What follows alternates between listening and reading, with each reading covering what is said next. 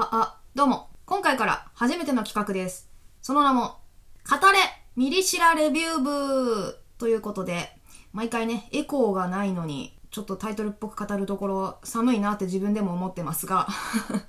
えっとですね、ミリシラっていう文化、ご存知ない方いらっしゃるかもしれませんが、ミリシラっていうのは、1ミリも知らないの略なんですが、要は、あの、タイトルすら、聞いたことすら怪しいみたいな、本当にちょっとも知らない作品を指すんですが、まあ、よくネットとかではこのミリシラ作品を逆に知らないことを逆手にとってキャラクター名だけ聞いてそのキャラの容姿を想像したりするイラストの遊びとかが流行ってたりするんですが、まあ、今回はイラストを描くっていうよりはまラジオですので私が最近知って個人的に刺さったミリシラ作品を勝手にレビューするという企画を始めたいと思います。そしてあわよくばこのレビューをきっかけにリスナーさんが作品に触れてまた知らない友達にミリシラレビューをして、作品が世に広がってほしいなという、まあ、希望観測的、ネズミ山式作品布教プロジェクトでございます。あのーこの、このチャクラジ EX では、まあ、企画名を部活の名前になぞらえてシリーズ化していくっていう風に進めているんですが、早速ですね、ミリシラレビュー部なんていう、あの、現実の部活には存在しない部活を作ってしまいましたが、今回がその第1弾でございます。で、今回紹介するのは、ワンダンスという漫画でして、これの1巻だけを試し読みしました。その感想について、まあ、本当個人的な感想ですのでね、あの、万人に当てはまるとはもちろん考えておりませんが、それを喋っていこうという企画です。まあ、早速語っていきたいんですが、まあ、目的としては、この作品に興味を持ってもらうっていうのが、あの、あるので、できるだけ革新的な方にはあんまり触れたくないなっていうのもあるんですが、ただ、え、そんな展開なのみたいな、ちょっとこう、続きが気になる的な意味で、ここは紹介したいっていうセリフとか場面が結構、あの、言いたいところがありますので、ちょっともネタバレしてほしくない人にはおすすめしませんので、その辺ご了承ください。それでもいいよってことだけ続きお聞きいただければと思います。では早速、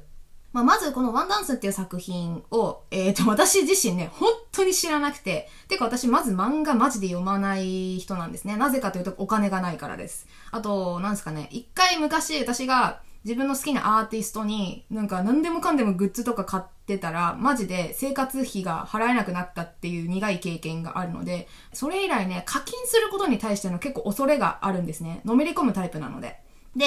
なのになんでわざわざ知りもしない作品を読もうかって思ったかっていうと、あの、始まりはツイッターでフォローしてる友達が、それこそ、なんていうんですかね、ただのシェアボタンを押したみたいなツイートをしてたんですよ。アマゾンでこのワンダンス読めます。あなたのお気に入りの一作になれば、みたいな定型文的なツイートが投稿されてまして、で、本当になんかね、気の迷いだったんですよね。で、プラス、ただだったんですよ。一巻丸々読めるっていうのが、なんか最初の20ページとかじゃなくて、200ページくらいあるのかな？え、こんなのただで読めるの？うーと思って、もうその時なんかたまたま作業中の休憩だったんで、まあいっかって読んでみよう。つまんなかったらやめようって思って、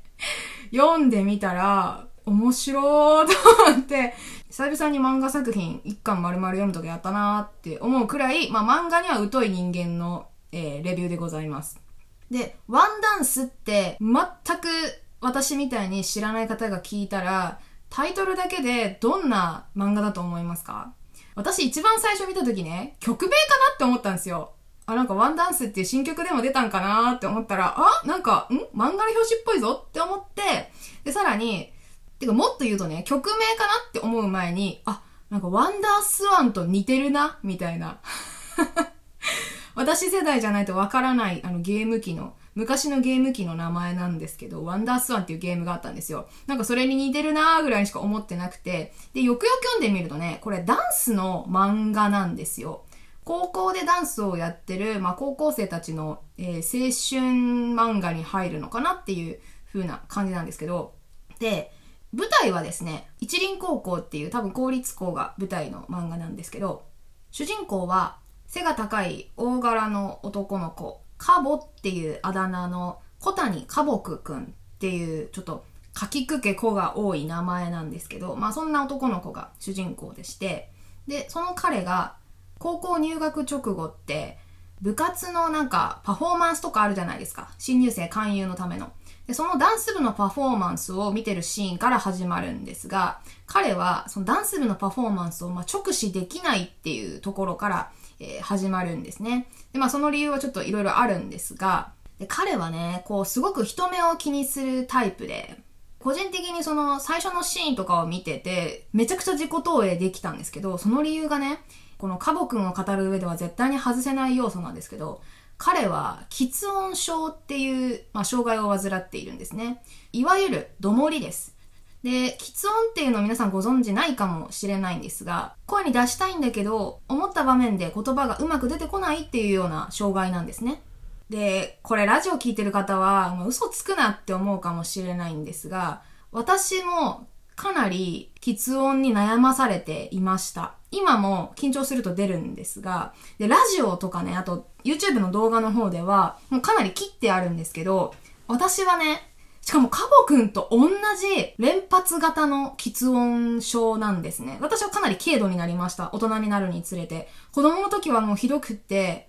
えっ、ー、とね、多分私と対面で喋ったことがある友人は、あ、そういえばチャコ、そうなってるなって思い出す方がいると思うんですけど、私、急いだ時とか焦ると良くなるんですけど、未だにね。今日の急な予定変更を相手に伝えたい場合とか、あ、きゅきゅきゅきゅ今日さってなるんですよ。今結構オーバーにやっちゃったんですけど、本当に詰まっちゃって、えっ、ー、となんか、喉の奥とか口の中が言いたい言葉で充満するんですけど、つっかえちゃう感じ。渋滞する感じですかね、イメージとしては。もうすんごい苦しいんですけど。で、私は、それ、喫音症っていう名前も知らないし、あと診断を受けたことはないんですけど、とにかく、ちっちゃい時は、うーんと、なんか出ないことがあるなーっていうぐらい、そこまで深刻になったことはないので、まあ思い詰めすぎなかったから、軽度で済んだかなって思うんですけど、でもその経験があるので、すごいカボくんのそのどもりっていう現象とか、まあ、カボ君はそれにかなり悩んでる。その自分の症状が人間関係に結構影響してるなって感じてる部分が多く描写されるんですけど、で、そこで、あ、カボ君はこれに悩まされている人なんだっていうことで、まずそこでもう、あの、ダンスのシーン全く始まってないのに、カボ君にめちゃくちゃ親近感持っちゃって、で、前半はそういうカボ君のその喫音症に関するえー、描写が結構多くなされてるんですね。こう自分を表現するっていうことが、その喫音があることによって、なかなかできなくなっているので、自分を出すのが怖い、みたいな、っていうところが多く描かれています。でもちょっと話は戻りますが、ダンス部のパフォーマンス、まあ、カボ君は直視できなかったんですが、そのパフォーマンスとかが終わって、こう学校を歩いている時に、学校のなんか校舎の裏みたいなスペースで、一人でイヤホンをして踊っている女の子を発見するんですね。その子の名字が、ワンダさん。ワンダ光っていう名前です。ワンダのワンは、東京湾の湾に田んぼの田っていう風で、ワンダ光さんっていう子が踊っています。で、もうめちゃくちゃ、そこのシーンが、まあ、初めて出てくる、しっかりしたダンスシーンなんですけど、6ページにわたって描かれているんですが、なんとですよ、一切文字がないんですよ。漫画って、もちろん吹き出しの文字があると思うんですが、例えば、なんていうんですかね、こう、シュタとか、えー、パサとか、ザーザーみたいな、擬音語とかオノマトペがよく出てくるじゃないですか。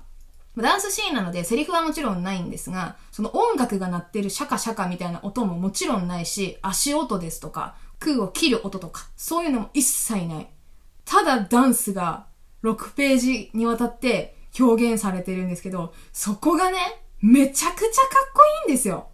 で、これはね、この漫画の中で徹底されている表現で、その、踊ってる人物がめちゃくちゃ音楽に入って、入り込んでいる場合のダンスのシーンは絶対文字がないです。これがかなり特徴的っていうかもう徹底されているなっていう風なんですけれども、私漫画でダンスを描いてる作品って見たことがないんですけど、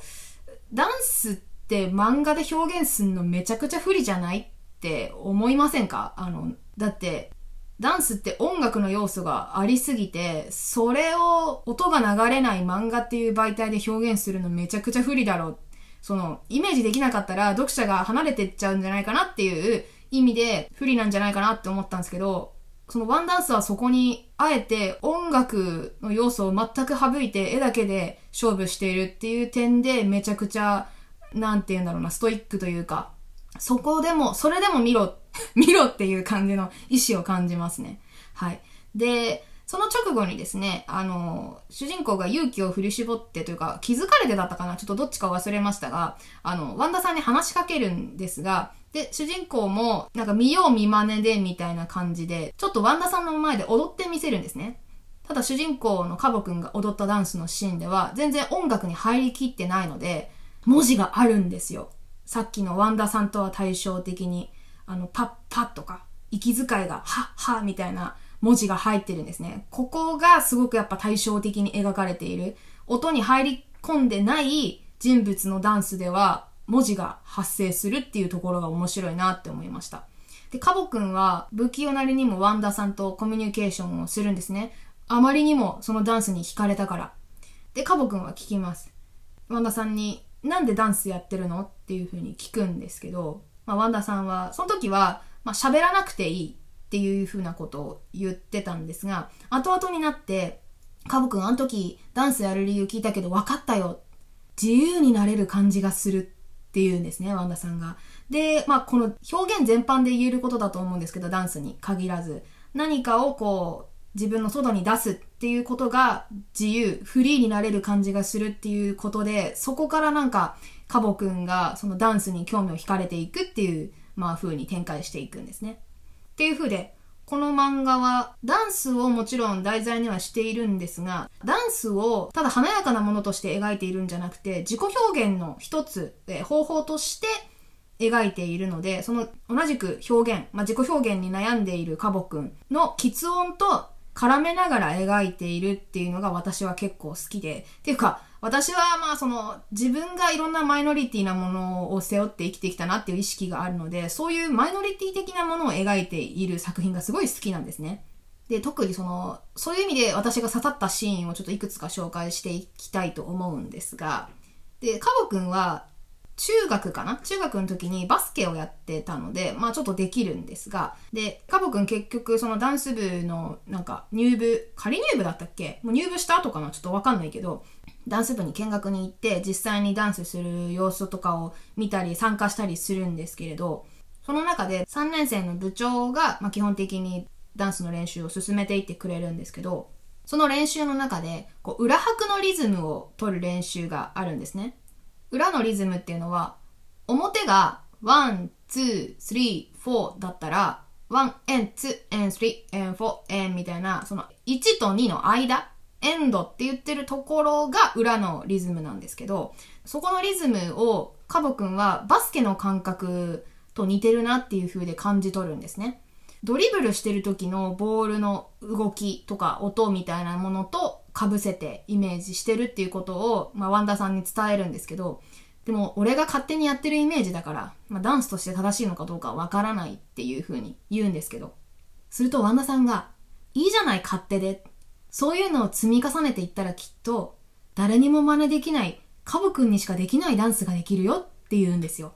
もうなんかね、そういう、ワンダさんは結構もうほんと純粋無垢なダンスが大好き、踊るの大好き、そんなキャピキャピしてる感じじゃないんですけど、その純粋にこう内側から出てくるエネルギーで、えー、本能的な、半ば本能的な感じでダンスを求めている女の子なんですが、そこを、こう、自己表現に困っているカボくんにさらっと伝えるんですよ。で、さらに、ワンダさんは言うんですね。カボくんは喫煙に悩んでいて、その症状のせいで、本当は何か言いたいんだけど、それが言い出せないシーンっていうのがかなり描かれているんですね。そこを見て、本当は強烈にものすごくやりたいことがあるけど、それが出せなくて苦しんでいる感じがする。カボくんは本当はおしゃべりで言いたいことが山ほどあるんじゃないかって、っ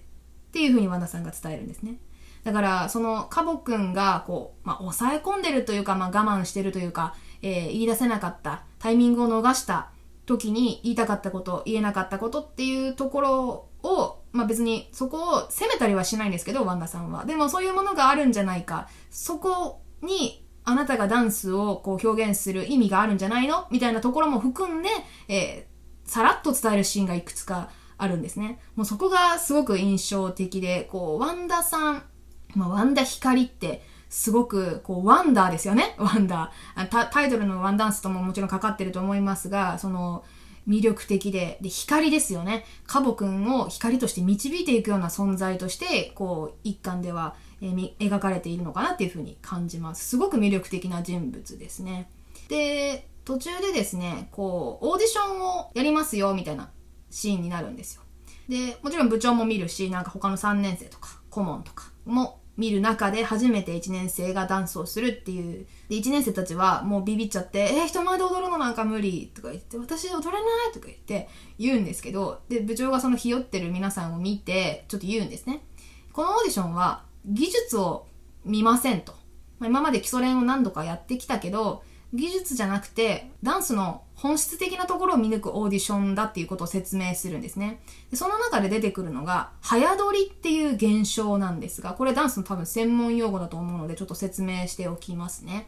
えー、まあ、ダンスは基本的にそう音楽を聴くじゃないですか。なんで、こう、まあ、聴きながらそれに合わせてリズムを取ったり、えー、振りを踊ったりすると思うんですが、初心者であればあるほど、リズムを先読みしてしまうというか、その振りが音よりも早くやってしまって、要は音とダンスがずれているっていうことが、えー、起きるらしいんですよ。で、そうならないかどうかを見抜く。要は音楽がちゃんと聴けてるかどうか、早撮りしないかどうかを見抜くオーディションだから、技術なんか気にしなくていいよって部長が明るく、あの、言って、みんなが、え？そうなの？みたいな風に なるシーンがあるんですけど。で、まあ、早撮りっていうのが一個キーワードになって、そうならないようなダンスっていうのをするにはどうすればいいかなっていうのがちょっと後半では描かれていくんですが、早撮りしなくなる方法として、一つ、ワンダさんが言ったのかな？えー、そういう時のメンタルってどういう状態なのかっていうと、吹っ切れてるけど落ち着いてるみたいなメンタル。これになると、早撮りしなくなるっていうことが途中で描かれるんですね。で、カボくんはその、早撮りしないように意識しすぎたりして、こう、テンパっちゃったり、硬くなっちゃったりはするんですが、でさらにそのオーディションの後半で、即興のダンスをやらせるっていうか、まあ、希望者やりたい人みたいな感じで、結局みんな手挙げちゃうんですけど、で、もう振りが全く決まってなくって、ただ、音楽聴いた通りに自分が感じる通りにダンス踊れって言われたってみたいな感じでこうみんなひよってるんですけどでカボくんも最初はどうしようってなってるんですけどカボくんはワンダさんといる時は踊れるんですよ、まあ、なぜかっていうとその一番最初に校舎で練習してる時に出会ったワンダさんのダンスにものすごく惹かれたっていう、そのかなり鮮烈な体験があったから、まあ彼女のダンスの持つ魅力なんでしょうが、その彼女を見てると早撮りしなくなるし、えっ、ー、と音、音楽に入り込むっていうか、そのさっき言った、吹っ切れてるけど落ち着いてるみたいなメンタルの状態に入って、もう周りが完全に見えなくなって、二人だけで踊っているような感じになるんですね。で、そのシーンが後半で描かれるんですが、文字がないんですよ。もう、すっごい絵で見せてくるっていうか、めちゃくちゃかっこいいですね。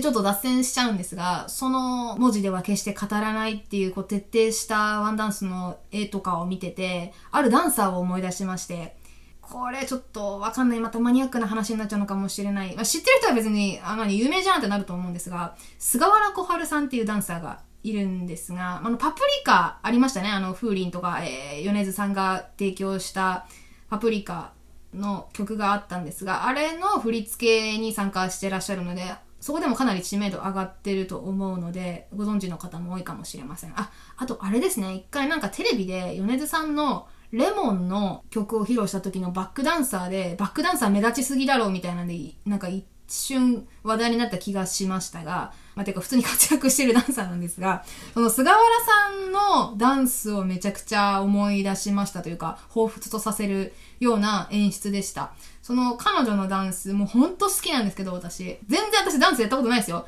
ダンスやったことないけど、あのー、彼女のホームっていう曲で踊ってる、ジェス・グリーンのホームっていう曲で踊ってるダンスがほんと好きなんですけど、なんか、彼女のダンスも内側から出てくるっていうか、もうほんと音楽とダンス、ん？音楽となんか自分の体がこう連動してるみたいなくらい、こうシームレスに体が動くタイプの人なので、そういうなんかこう、情熱的というかもうパッションだけでダンスっていうか表現につながるような人なので、それを思い出しました。なんかそれぐらいこう、なんていうんですかね、ダンス甲子園とかでイメージするような、ああいう、なんて言うんだろう、こう、パキッと揃ったかっこいいダンスももちろんそうなんですが、そうじゃない内側から出てくる、勝手に出てきちゃうものとしてのダンスみたいなものが描かれてるのがめちゃくちゃ面白いなって思います、この漫画。で、私の悪いところなんですけど、あのー、まあ、基本的にケチなので、もう最近については特にね、今の段階ではお金を出しては買えませんね、続き。めっちゃ見たいんですけど、めっちゃ続きになるんですけど、まあね、もうこの、あの、クリエイターに対するリスペクトが足りないと言われたらもうそれまでなんですが、あの、やっぱ自分のね、今は自分の生活を の維持することの方が、今は優先なので、大変このワンダンスを書いてらっしゃる、えー、作者のコーヒーさんには申し訳ないんですが、あの、一巻のこの私のラジオでの宣伝で許していただきたい。で、まあ本当、このね、何回も何回もこう、ネチネチ言って申し訳ないんですが、まだ弱小 YouTuber みたいな感じなので、登録者が1000人いったら、あの、広告収入が入ってまいりますので、YouTube だけで生計が立てられるようになってまいりましたら、あの、みんなが推してるものとか、自分が気になったものの、こう、クリエイトしてる方にお金を落とすっていう活動がやっとできるので、そうなるまではまだ無理です。私はワンダースの続きは読めません。おー、もうここまで言っといて2巻から読まねえのかって言われたらもう本当にもうおっしゃる通りですなんですけど、まあ、というわけで今回は1巻のレビューのみということでね、あの、ミレシラレビューさせていただきました。大変いい作品だなと思いましたので、この私の拙いレビューで気になったなって思う方は読んでみてください。はい。というわけで、えー、っと、私、本当に漫画作品とか、まあ、映画とかもそうなんですけど、ものすごく見てる範囲が狭いまま生きてきてしまったので、知らない作品、めちゃくちゃメジャーでも知らない作品いっぱいあるんで、ネット上で触りだけこれぐらい読めますよとか、あのー、LINE 漫画で何巻まで無料ですよとか、だからこの作品読んでくれみたいな、いうのがあったら、その URL とか、えー、作品名とともに教えてくだされば、レビューするかもしれませんので、そういうのもリクエストとして募集しておりますのでよろしくお願いします。また、今回のミリシラレビュー部ワンダンス1巻読んでみたに関しての感想などは、えー、ツイッターでしたら、ハッシュタグ、チャコラジをつけてツイートしていただくか、お便りフォーム、もしくはメールアドレスの方からも応募できますので、どうぞお気軽にお声をお寄せください。はい、というわけで本日は以上です。ありがとうございました。バイバーイ。はい、バイバイと言ったんですが、今、私がおしゃべりした日とは今別の日に収録しておりまして、ちょっと追加で今喋っております。なぜかと言いますと、なんとですね、2巻から7巻までをフォロワーにおごってもらえました。びっくりしたんですけど あの、このワンダンス1巻読みましたっていうツイートをした直後に、元ツイートを流してくれた方が、2巻から続き読んでよって言われて、私がお金がないから無理ですって返したら、あの、アマゾンギフト券が4070円分送られてきまして、ちょうど2巻から7巻までの値段が4070円なんですね。読めよっていう DM とともに送られてきたので、買いました。で、まだ読んでないんですが、なんとその方が今度、ワンダンスについて喋ってくれるっていうことで、ゲストで来てくれることが決まりました。なので、そのゲスト会の次の週のラジオ会で2巻から7巻までの、まあ、私のレビューとか、ゲストと喋った時に喋りきれなかった分の感想とかを出す風にしたいと思いますので、またそちらの方も気になった方はよろしくお願いします。というわけで本当に以上でございます。長々ありがとうございました。ではまた次の回でお会いしましょう。さよなら。バイバーイ。